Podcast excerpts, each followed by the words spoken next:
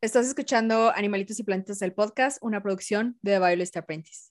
Amigos, bienvenidos al episodio número 13. Qué emoción, ya, ya tres episodios. Pero, ¿de qué se trató este episodio, Romy? En este episodio vamos a hablar del mundo mágico de las algas marinas, sobre todo de las peculiares algas asesinas, una conocida como el alga que se tragó el Mediterráneo. No se lo pierdan. Ahí está. Ojalá que lo disfruten.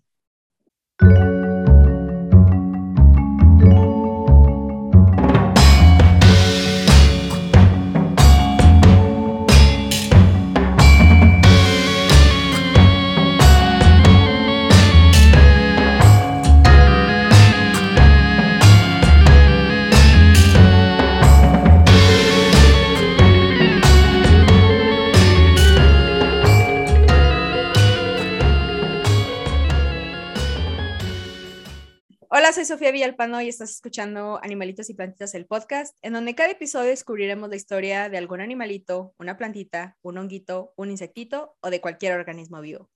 Amigos, bienvenidos al episodio número 13 de Animalitos y Plantitas, número muy cabalístico, a veces lleno de superstición.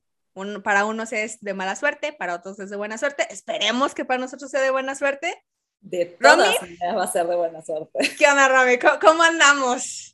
¿Cómo estás, Sofi? Muy, bien. Sí, te iba a preguntar cómo, cómo estabas tú, porque tienes un nuevo integrante en tu familia. ah, sí, claro que sí, tengo un nuevo integrante de la familia que a ver si al final del episodio lo vengo y lo presento. Es mi perrito. Mi mamá me regaló un perro que se llama Morphy, así le puse. Luego les digo. Es adorable y es ya siento que con mi perrita son mejores amigos, aunque no se conozcan personalmente. Sí, no, BFS, Best Friends Forever, y todo bien. Y también desde la última vez que hablamos también me hicieron una cirugía, entonces está bien, estoy recuperando de eso. Pero qué mejor cirugía con el mejor enfermero que es Exactamente, sí. Entonces, miren, han pasado varias cosas porque luego van a decir, Sofía, estos episodios no han salido en jueves, Miren, se les, se les avisa, se les avisa por redes sociales. En el otro episodio Romy estaba enferma. Luego a mí me hicieron esto. A veces la Le vida tocó a Sofi. Ajá, entonces, pues. Pero hoy estamos con todo. Hoy sí estamos al 100. Miren, Romy anda al 100. Vean esa cara. Todo al 100. Esa. Eh, y yo también. Entonces, Romy, ¿estás lista para la historia del día de hoy? Estoy mega súper lista. Muy bien. Entonces, pues fíjate, mi estimadísima Romy que la villana de la historia de hoy es una hermosa alga verde, parecida a un helecho, conocida científicamente como Calerpa taxifolia. Y es una villana porque se ha ido extendiendo por el fondo marino del Mediterráneo, desplazando a otras especies. Por ello, ha adquirido nombres más teatrales en la prensa francesa como el alga con tentáculos, el alga alucinógena, el, el alga hierba cangrejera del mar, el azote verde, y el alga que se tragó el Mediterráneo, entre otros nombres que la gente se inventa. ¡Wow! Todos estos epítetos fueron inventados para crear polémica, pero no para reflejar la verdad de las algas asesinas. Así que el día de hoy, este Qué buen episodio, caracho. Vamos a hablar sobre algas asesinas, así que prepárense. Esta historia comienza en 1980, cuando el personal de un zoológico de Stuttgart, en Alemania, observó en uno de sus acuarios una impresionante cepa de alga tropical, Caulerpa taxifolia. Normalmente, esta alga no, soportaba las temperaturas más frías que requieren los peces mediterráneos, pero este espécimen en particular era exuberante, verde y resistente al frío del acuario. Pero, ¿qué la hacía tan diferente? Los científicos creen que la constante exposición a productos químicos y a la luz ultravioleta en el acuario desencadenó una mutación genética que la hizo especialmente resistente.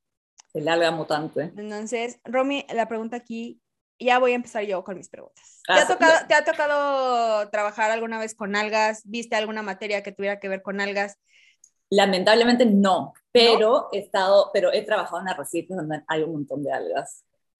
Qué bueno, yo ya sabía que ibas a estar. Es que mira, la Romy, recapitulando los, los, los episodios anteriores, la Romy es muy, muy viajada. Nomás está riendo, pero ella sabe que es muy viajada porque está aquí. Pero, pero, pero y en bien chévere, porque, bueno, y también adentro de los corales estábamos este, viendo la producción de algas, sea, adentro de los corales, que me parece bien chévere. Y en mi, y en mi caso, porque mira, no, a mí nunca me pregunta nada, pero en mi caso. pero que no me dejas terminar. ¿Y tú, Sofía, has trabajado con algas en tu vida profesional o recreativa? recreativa. Mira, recreativa en el sushi, saben buenísimas. Ahí está, por eso, ahí está, perfecto. Saben, saben, buenísimas, la sopa de alga también muy rica.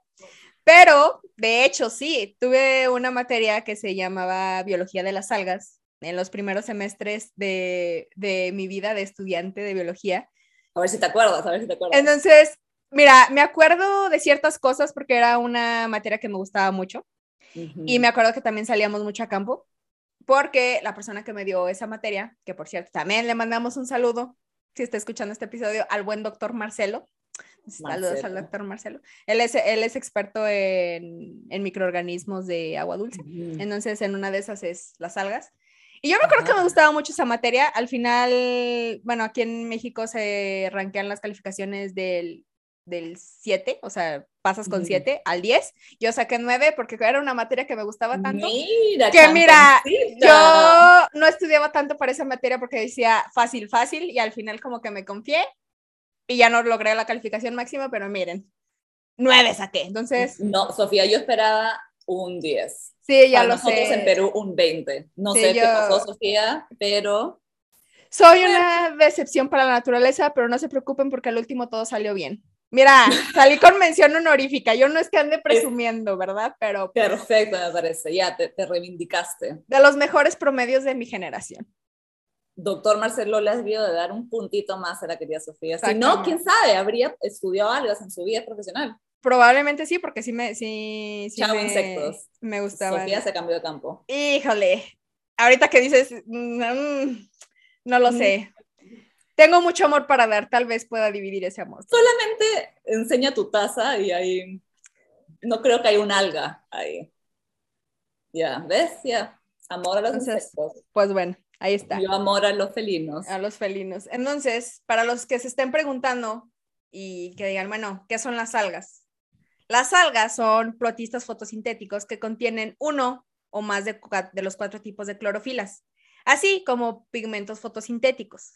No producen ni flores ni frutos y carecen de raíces y hojas verdaderas. Las algas están en contacto directo con el mar y son fuentes de nutrientes. Y de hecho, dato curioso, se sabe que las algas y los pastos marinos son las que generan mayor oxígeno en el planeta, muchísimo más que los árboles.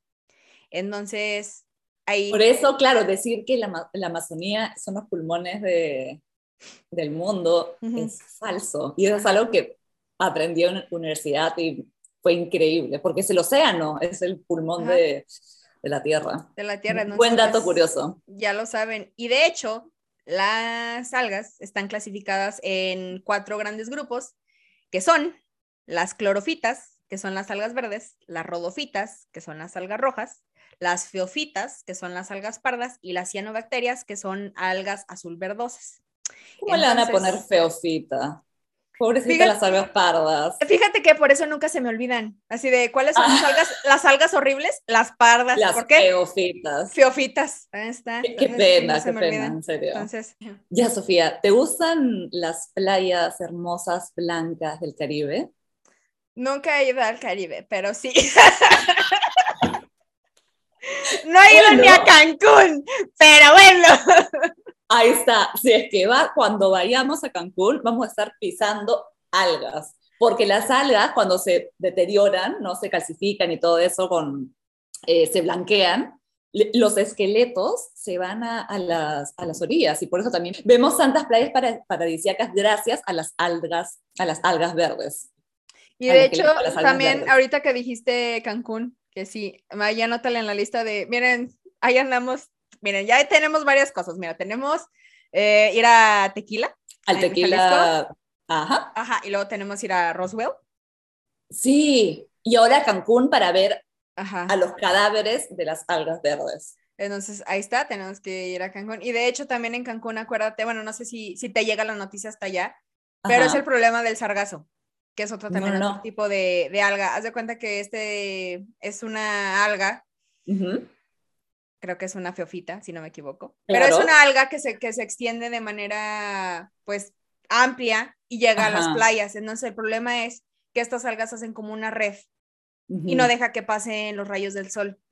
Entonces la, parte de abajo del mar se empieza a morir, pero las algas se empiezan a echar a perder. Entonces llegan a la orilla y como pues Cancún y toda esa región de Quintana Roo es muy turística, pues empieza a oler feo, entonces la gente se empieza a quejar y es un problema quitarlo. Entonces, y el sargazo, adivina dónde se, dónde se origina. En Sargaza. No, casi. Saragaza. Saragaza. no, se origina en el mar de Sargazos. Ya, pues yo qué dije. No, te... Ay, ok. Miren, no le hagan caso a Romina, todo está mal. Escúchame, hablando de algas pardas, a un montón de gente odian ver las algas cuando eh, la marea las trae a la orilla, ¿no? Porque como cuando te estás bañando y sacas una alga al costado, ¿no? Pero a mí me encanta ver las algas este, pardas, bien feitas, pero bueno, no importa, porque a veces cuando ya estás caminando por la orilla, las agarras y a veces hay organismos ahí pegaditos. Una vez me encontré una estrellita de mar así minúscula, minúscula. O sea que es increíble. bueno, obviamente si encuentras una estrellita de mar, la devuelves al pobre océano. Y no las sacas porque las matas. Sí, pero me parece bien chévere porque todo el mundo la ve como si fuera ya casi basura, ¿no? Que se está pudriendo ahí, pero no, es bien chévere buscar así tu tesoro escondido. No, y también las, las algas pardas son las que sirven como de hogar para las focas y los leones marinos, ¿no? Ves que hay como bosques de... de... El kelp. El kelp, ajá. Ah, los bosques de algas son las cosas más impresionantes. Solamente imagínense un bosque bajo el agua, con la luz, así con los rayos solares que bajan así. Ah, parece un paraíso. Y sí, la, la, verdad se ve muy padre también. Ahí en los, en los show notes les voy a dejar algunas fotos para que las, las observen. Pero regresemos a la historia. Regresemos. regresemos, ok. Se corrió la voz y pronto el personal de varios acuarios quisieron probar esta alga en sus exposiciones. Alguien la llevó al Museo Oceanográfico Jacques Cousteau en Mónaco, donde escapó a la naturaleza con un poco de ayuda. Según un informe, en 1984, un empleado que limpiaba los tanques arrojó algunos restos al mar, lo cual fue un gravísimo error. En febrero de 1988, un estudiante de biología marina y ecología de la Universidad de Niza observó una pequeña implantación de Colerpa taxifolia que crecía en el Mediterráneo justo debajo de las ventanas del Museo Oceanográfico. El alga no es nativa del Mediterráneo, de hecho, es una especie tropical que nadie había esperado que sobreviviera al invierno mediterráneo. Pero no solamente sobrevivió, sino que comenzó a extenderse rápidamente por el fondo marino, enviando colonias a otros lugares de las costas francesas y posteriormente a las costas croatas, italianas y españolas, amenazando la flora y la fauna autóctonas de estas zonas. Y como podemos ver, esta historia nos, nos, está encaminando a que todo empezó de un error humano. Entonces, quiero saber, Romy, si alguna vez te ha pasado que, que hayas cometido un error, no sé, estabas en el laboratorio o en campo, o algo que después te diste cuenta de, y esto no lo debí de haber hecho, pero bueno. Muy buena pregunta. Nada que se me venga a la mente, de hecho que sí lo he hecho en alguna parte de mi carrera, pero seguro que tú tienes, porque tú has trabajado más en laboratorios que yo. Ah, no, yo sí tengo, miren, tengo yo para aventar para arriba. El primero ya supieron la historia del episodio antes de ¿Del gas? De, ajá, de lo del, de lo del etanol o el éter, no me acuerdo ni qué era. Este, eso fue un error, que realmente no fue un error de mi parte, fue un error del el grupo en general porque yo estaba concentrado haciendo mi trabajo. Error humano. Pero, o sea, uno tuyo así que tú Un error mío, mira, híjole un día yo estaba. un día yo estaba. Sí, ya, mira, Romy ya es casi mexicana, entonces, pues bueno. Este, un día, cuando ya estaba en la recta final de mi proyecto de investigación, porque en mi universidad no hacemos tesis, es solamente como una, un mm. ensayo, un protocolo de un experimento que dura a lo mejor un semestre, no te crees, no sé cuánto, pero dura a lo mejor un año. Entonces, yo estaba en esa recta final y mi trabajo fue en el laboratorio de biotecnología con agaves, precisamente, por eso tengo, le siento, le ah, tengo cierto, cierto cariño a los agaves. Tenía varias especies, entonces lo que yo tenía que hacer era reproducirles.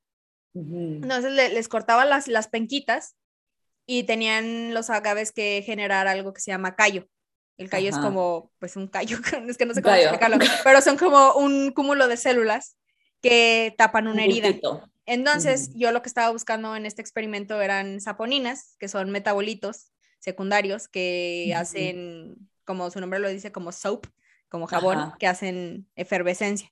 Entonces yo tenía que buscar qué especies te generaban saponinas y cuáles no. Las saponinas tienen mm. este, cierta, ciertos efectos en diferentes cosas, como en la sangre, que hace que se coagule más rápido, etc, etc. Ah, ese, no es el, punto.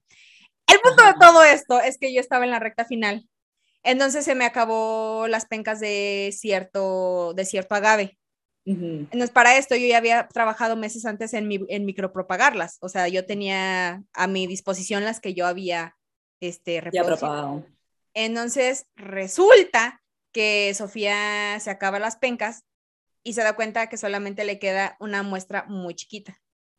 Porque resulta que la muestra que yo ya tenía, ya la había procesado y ya estaba liofilizada y no sé qué más le hice, estaba en el laboratorio y traía mi batita. Y una de las instrucciones que te dan en el laboratorio es que siempre que traigas tu bata, la traigas cerrada, por razones que voy a explicar. Entonces estaba en la mesa, estaba mi muestrita en un pequeño tubito, un, frasco, y entonces volteo y con la bata le doy, le doy un trancazo y lo tiro al suelo. Entonces alcancé a rescatar poquitito de la muestra. Entonces voy a colectar más muestra de lo que ya tenía, ya me quedaba muy poquita pero esa muestra para yo poderla procesar y hacer los estudios que necesitaba, porque se hacía una electroforesis. era muy chiquita. Entonces, e, era como mucho para una muestra muy pequeña. Entonces, ese lo tenía que procesar y lo tenía que diluir. Pues Sofía hizo sus matemáticas más y las diluí más de lo que debía. Entonces me quedé sin muestra y la muestra que tenía ya estaba, estaba más diluida de lo normal. Entonces tuve y ahora tenías que propagar otra. No, es que ya no tenía tiempo. Estaba a un mes de entregar todo. Entonces, pues ah. ese, el primer error fue que lo tiré, el segundo error fue que lo diluí mal y el tercero no, no me ayer para esto, porque sabía que iba a contar esta anécdota, me quise acordar. Creo que mi cerebro ocultó esa parte de los errores que cometí, pero el trauma, algo, el trauma, el trauma algo más hice. Pero total, tres así mega metidos de pata en un día. Y yo decía, ¿por qué me está pasando esto? Yo ya tengo que entregar siempre pasan esas cosas al final, siempre, siempre. Y después a la semana, pues ya tomo, tomo mis notas y digo, bueno, esta está más diluida, voy con mi maestra, yo estaba preocupada de maestra, ya la regué, ¿qué hago? Y mi maestra, no te preocupes, o sea, ya ves que los profesores como que tienen atole en las venas y no se preocupan por absolutamente nada. Entonces yo también a punto de entregar y la maestra me dijo, ah, por cierto, tienes que hacer otro otra prueba. Y yo que ya te conseguí la sangre que necesitabas. Y yo, no puedo. Y ahora Sofía nos va a decir, bueno, la regué, pero al final me terminé sacando un 9.5. No, al final me felicitaron y me fue muy bien, porque era, era un, un, proyecto que si bien ahorita lo veo y era relativamente sencillo, en ese momento pues no, no lo era. Hice, el, es como el examen de grado, que en realidad no... Ese proyecto es examen ajá, de grado. ajá, entonces lo, ah. presentas, hice una presentación muy bonita y me hicieron una serie de preguntas, pero en general me fue muy bien. Entonces, este ese, ese es el, los errores. En laboratorio cometí muchos, pero. Bueno, de los errores se aprende. Y en laboratorio siempre creo, o sea, como es tan exacto las cosas que te piden, de todas maneras vas a cometer un error, pues, ¿no? Y saben los profesores que pasa. Pues es que, mira, y no, y no fue el único, pero es de los, de los que ahorita como que me llegan más frescos a la memoria. Pero sí, uno cuando... algo para tu, tu, tesis, pues, ¿no? Como tu proyecto. Esa es la cosa este, los maestros, como tú dices, saben y están conscientes de que uno está joven y está muy inexperto en muchas cosas. Ah, Entonces, totalmente. Para eso es la universidad, para que vayas y aprendas cosas. Si ya supieras las cosas, para que vas y estudias, ¿verdad? Eso es. Pero bueno, sigamos con esto. el profesor de biología francés, Alexandre Mainz, vio por primera vez una mancha de algas en el Mediterráneo cerca del museo en 1989. Se sorprendió al ver que una alga tropical crecía con tanto vigor en el agua fría y advirtió a sus colegas que podrían convertirse en invasora. Mainz avisó a la prensa local francesa cuando el director del museo, François Dumas, rebatió el argumento de Mainz de que el alga era peligrosa y causaría estragos ecológicos. Los distintos órganos de los medios de comunicación franceses tomaron partidos y a ellos se sumó la desatención y la cautela gubernamental. No se tomaron medidas para erradicar el intruso, cuando aún ocupaba solo unos pocos metros cuadrados del territorio. Entonces este señor dijo, es solo cuestión de tiempo que el alga se extienda por todo el Mediterráneo. O sea, se les dijo, se les advirtió y no hicieron caso. Miren, así todas las películas de desastres así empiezan. ignorando, ignorando un científico. Exacto. Los esfuerzos por erradicar las algas dieron lugar a un sinfín de inventos, todos ellos descritos con tono lamentable por Mains, que todos los probó, pero en vano. La posibilidad más prometedora de controlar las algas llegó con una babosa marina tropical, que era la única especie conocida que disfrutaba de la ligeramente tóxica Calerpa taxifolia como alimento.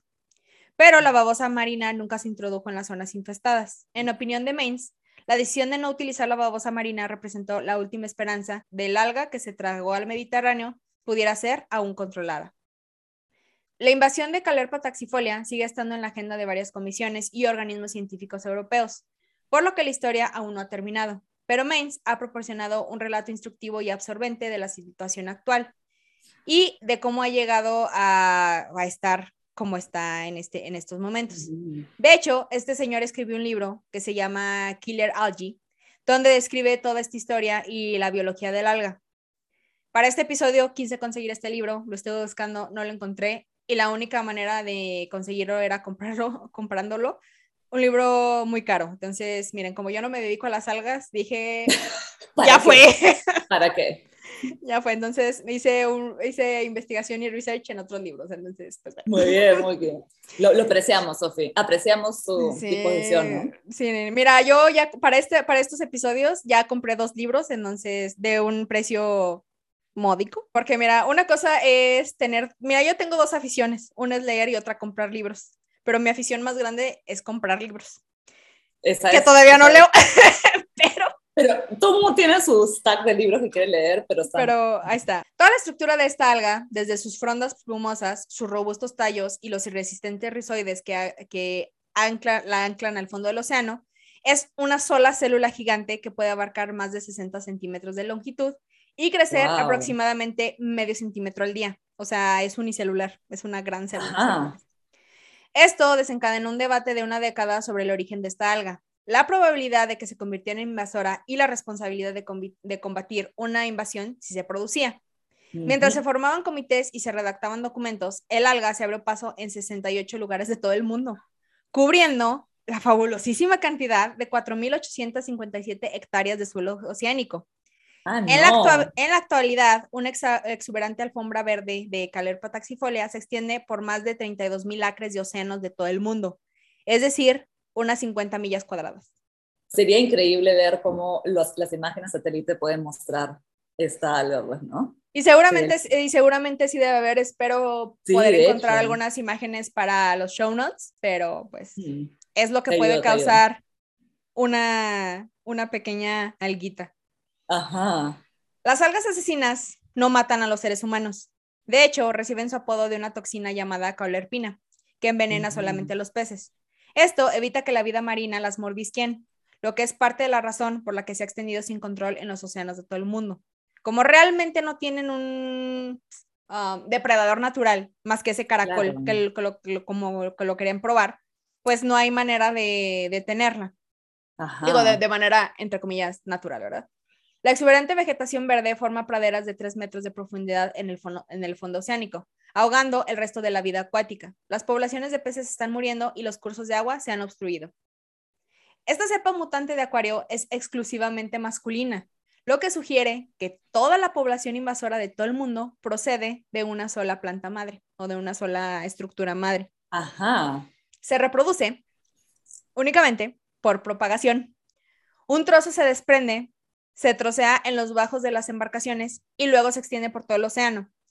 La toxina de la calerpina forma un gel que cura la herida en una hora, permitiendo que este fragmento crezca y establezca una pradera propia.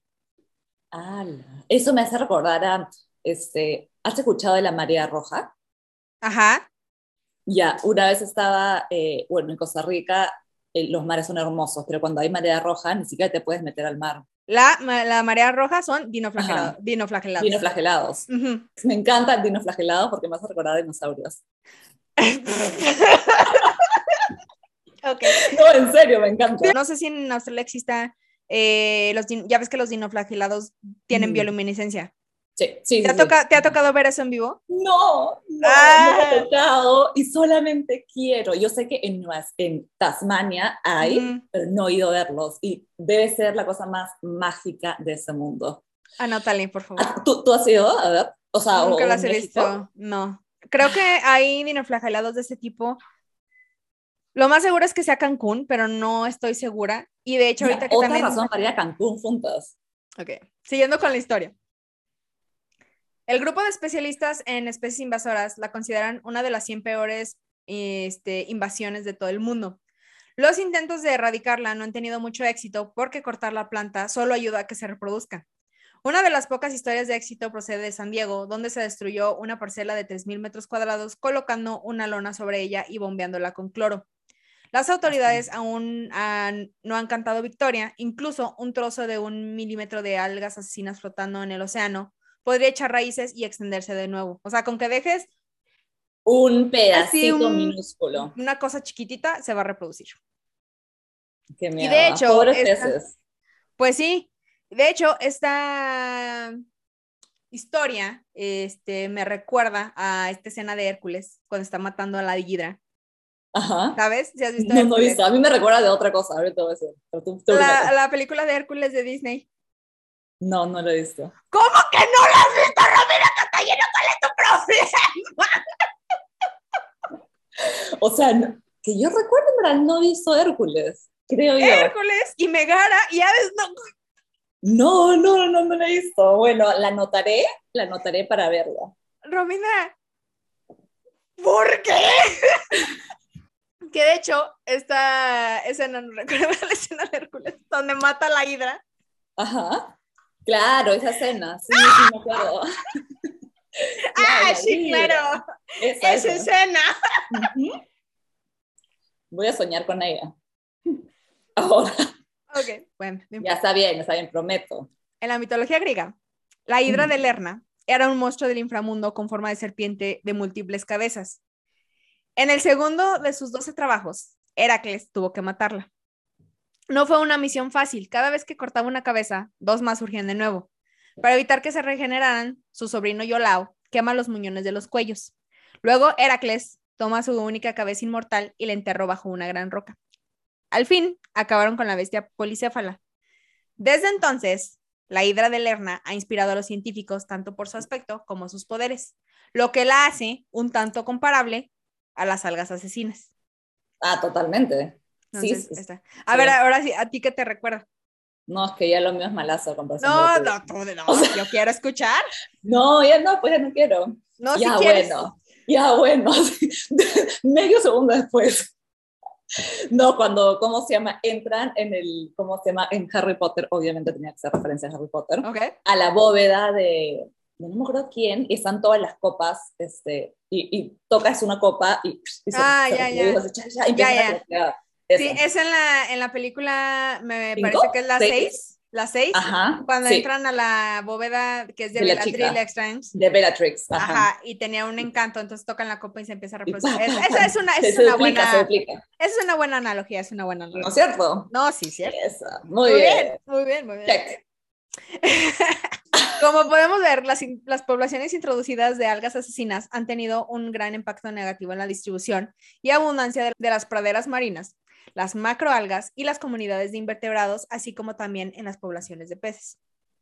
Entonces, esta alga es considerada una especie invasora, como lo podemos ver en las tres horas de plática que hemos tenido. Ajá.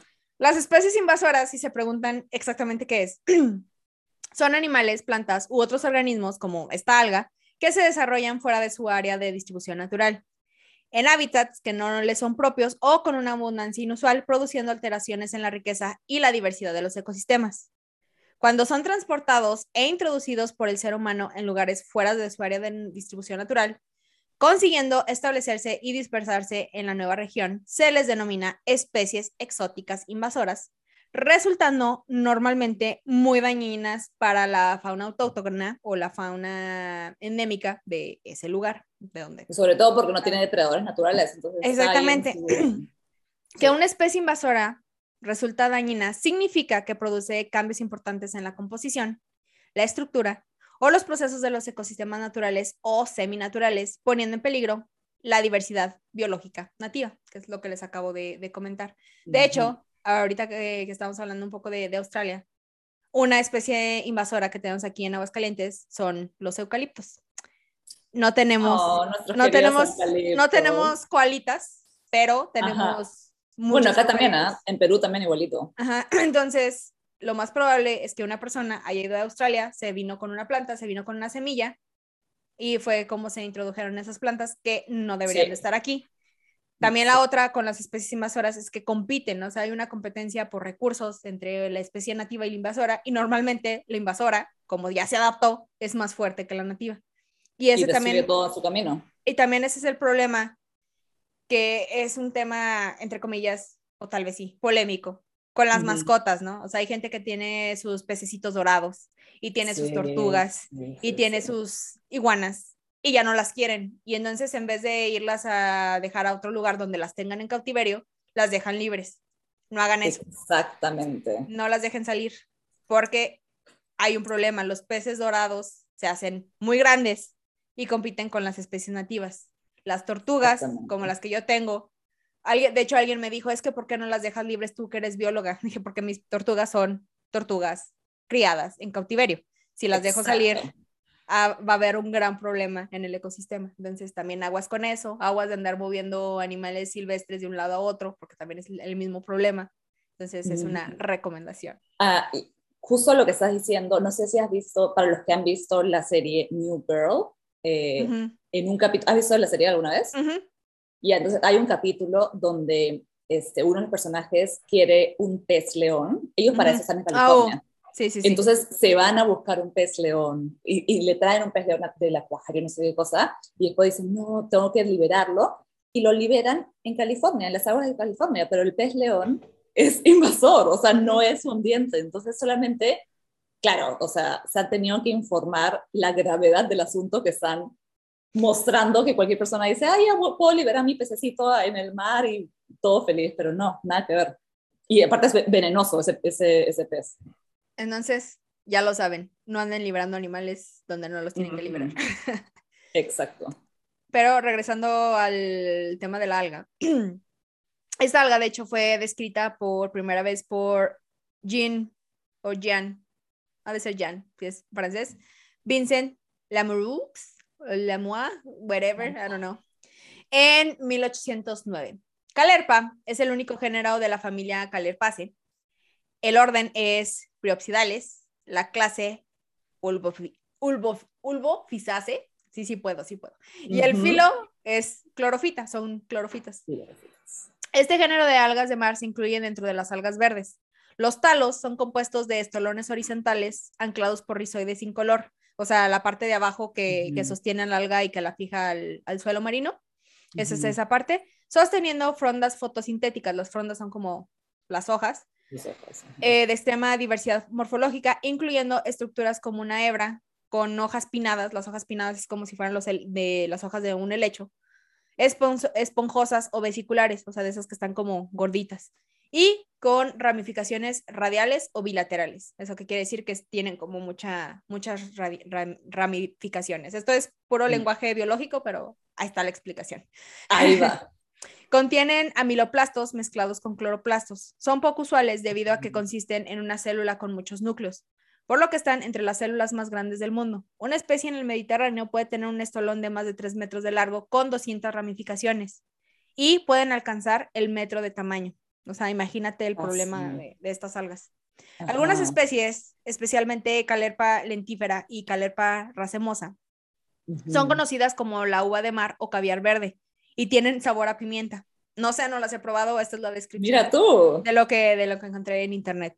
De hecho, las calerpas se consumen en la cocina de Indonesia, a veces fresca o cocidas en azúcar. Crecen en la provincia de Cebú, en, en Filipinas, para consumo doméstico y se exportan a Japón. Así que Pero es que tienen demasiados minerales, nutrientes, son una de las mejores, uno de los mejores alimentos. Esto es dato, dato cultural. Aparte de ser una fuente de alimento, la calerpa tiene varios usos, desde la bioremediación hasta los fertilizantes. Los compuestos antioxidantes de la calerpa han sido bien estudiados y se utilizan en el tratamiento de varias enfermedades y condiciones de salud, como el cáncer y los trastornos cardiovasculares. La calerpa ha demostrado ser eficaz para filtrar el agua utilizada en el cultivo de peces, moluscos y camarones. También se ha estudiado el uso de calerpa como biofertilizante, especialmente en la India, donde los fertilizantes compuestos por un 25% de extractos de calerpa mejoraron el crecimiento y redujeron el contenido total de azúcar, entre otras cosas. Entonces, increíble. Miren, si, si hicieran la tarea de levantar algo de lo que está invadiendo el mar, ¿uso? Sí, Ajá. sí, hay millones de usos. ¿Has escuchado de esta nueva compañía en Londres que utiliza las algas para reemplazar los envases de plástico? ¿Has escuchado? Y que son, son increíbles, o sea, utilizan las algas, crean esos envases eh, como si fueran plásticos, pero por ejemplo, tienes este, un jugo que quieras tomar y lo ponen adentro, entonces le haces un huequito, te tomas el jugo y después te puedes comer el envase, porque es alga. es increíble, son transparentes. Otra razón más para ir a Inglaterra. y también los utilizan para poner shots de tequila, te mueres. Imagínate. Ah, Imagínate. Y los utilizaron para la maratón de Londres, para los, las personas que corren, en vez de darles sus, eh, eh, por ejemplo, Gatorade, así los ponían en estos envases chiquititos, se los entregaban y los corredores en se lo comían. Oh, Increíble. muy interesante. O sea, las, las algas son demasiado chéveres y pueden ser la solución a muchos problemas humanos. Ahí está. Ahora ya lo saben. De hecho, como lo dice Romy, las algas son unos organismos muy interesantes que tienen muchas formas y tamaños y de hecho también colores, como ya lo vimos. Pero en la mayoría y de las algas que, que, conocemos son muy, muy, muy chiquitas. De hecho, la mayoría, por ejemplo, de las que yo he investigado o estudiado son alguitas que se ven en microscopio y son adorables. Mm. Hay una que me gusta mucho. ya voy a meter. Mi alga favorita. Tu alga favorita. Ya no me la esperaba. hay, varias, hay varias. Hay una cosa que se llama euglena, que es una cosita así chiquita que tiene un puntito rojo. Pero la que ahorita se me vino a la mente es una espirogira. Me gustan mucho las espirogiras. Son algas así largas y se llama espirogira porque la alga le da vueltitas adentro como ese tubulito. Ah, esa, es esa linda, como si fuera un filamento de ADN. Ajá, ándale, es una espirogira. Y me gustan mucho. Ya. Qué lindo. Romy, ¿tienes una alga favorita? Es bonita. No, pero me está encantando la espirogira. Y hay otra que se llama. Bien bonita. Mira, chécala, diatomea. Parecen como un panecito. Diatomea. Parece un animalito. Está parece un animalito. Ah, no, las diatomeas son bravasas. Ajá. Entonces, la calerpa taxifolia, como lo vimos, es una alga verde que crece de forma este, de largas filas de frondas. La cepa invasora de esta especie se cree que es originaria de dónde crees? De la bahía de Moreton, en Queensland, Australia. Eso, a media hora donde vivía. Y se ha introducido en el Mediterráneo, hmm. el sur de Australia y California. Se ha utilizado ampliamente como planta ornamental en acuarios públicos y privados, lo que se le considera el principal vector de su introducción. Y esta es la historia de Calerpa taxifolia, mejor conocida como la alga asesina. Asesina. Ahí está, Romy. ¿Qué te, pareció la historia de, las, de las algas? Es que, ¿sabes lo que pasa? Las algas son es, es, como, claro, tú dices el villano, pero también puede ser el ángel salvador. Ah, tiene, las dos partes, me parece lo máximo, en serio. Las algas, y uno piensa, ¿no? Este, bueno, yo pensaba que eran plantas así, ¿cómo se llama? Eh, plantas verdaderas, pero no, pues no mucha gente sabe eso, ¿no? Y están muy interesantes. Hay muchas algas que están muy bonitas. También espero dejárselas ahí en los, en los show notes. Y lo más interesante es que a veces como que la gente dice algas y piensan luego luego en sushi, ¿no? Que es como lo más común. Claro. Pero ya cuando las conoces y las ves entre comillas, de cerca, porque las tienes que ver en un microscopio, o en un estereoscopio, depende de lo que estés usando. Son muy, muy interesantes y están muy bonitas. Entonces, les recomiendo. ahorita que estoy viendo, estoy viendo fotos de las diatomeas, son tan chéveres que hasta podrían así como que en cuadros para tu casa. Ah, sí, sí. No, de hecho hay, hay fotos, hay fotografías de, de, de, algas, porque varias, de, porque varias de esas también forman parte del fitoplancton. Ajá, sí, me parece precioso. Son muy, muy, muy bonitas. Y pues ah, ahí está el, episodio del día de hoy. Romy, ¿algo más que agregar? No, lo has dicho todo. Gracias por, por darnos tanta información Eh, para esto es este podcast. Muchas gracias, Sofi. Creo que todos han, han, terminado escuchando así y se han sentido que saben muchísimo más de nuestros mates ahora. Sí. Ahí chequen sobre las algas, denle una googleada. Los invito a que investiguen un poco más de estos microorganismos porque no se van a arrepentir. Entonces, pues ya, eso es todo. Recuerden que esos episodios los pueden eh, escuchar en Spotify, Apple Podcasts, Anchor y en Google Podcasts y verlos en YouTube. Además, no se olviden de checar los show notes donde van a encontrar imágenes, notas, artículos y referencias de cada episodio. Estos los encuentran en TheViolisAPrince.com. Hay una pestañita que dice podcast, le dan clic y ahí les van a salir todos los show notes de todos los episodios que van hasta ahorita. Y también las redes sociales, todo lo relacionado a animalitos y plantitas. El podcast lo van a encontrar en la página de Facebook de The Violis Apprentice y en Instagram lo van a encontrar como de biologista. No se les olvide también que estamos en Patreon, ahí y también tenemos muchos sueños que cumplir, entonces donde pueden ver ahí algún material extra de estos episodios y verlos antes que nadie. Estos evidentemente no, porque los estamos grabando como muy en el día por la situación que ya les explicamos al principio del episodio, pero ahí las van. Suscríbanse porque pues también van a eh, recibir algún contenido exclusivo de los episodios que vayan a salir en un futuro en The Biologist Apprentice. Entonces, a mí en mis redes sociales me encuentran como Sofía Biologista. Y a mí como Romy, rayita abajo, Castañino. Y ya, eso es todo. Yo soy Sofía Villalpando. Yo soy Romy Casañino. Y nos saludamos en el siguiente episodio con una nueva historia. Bye. Bye.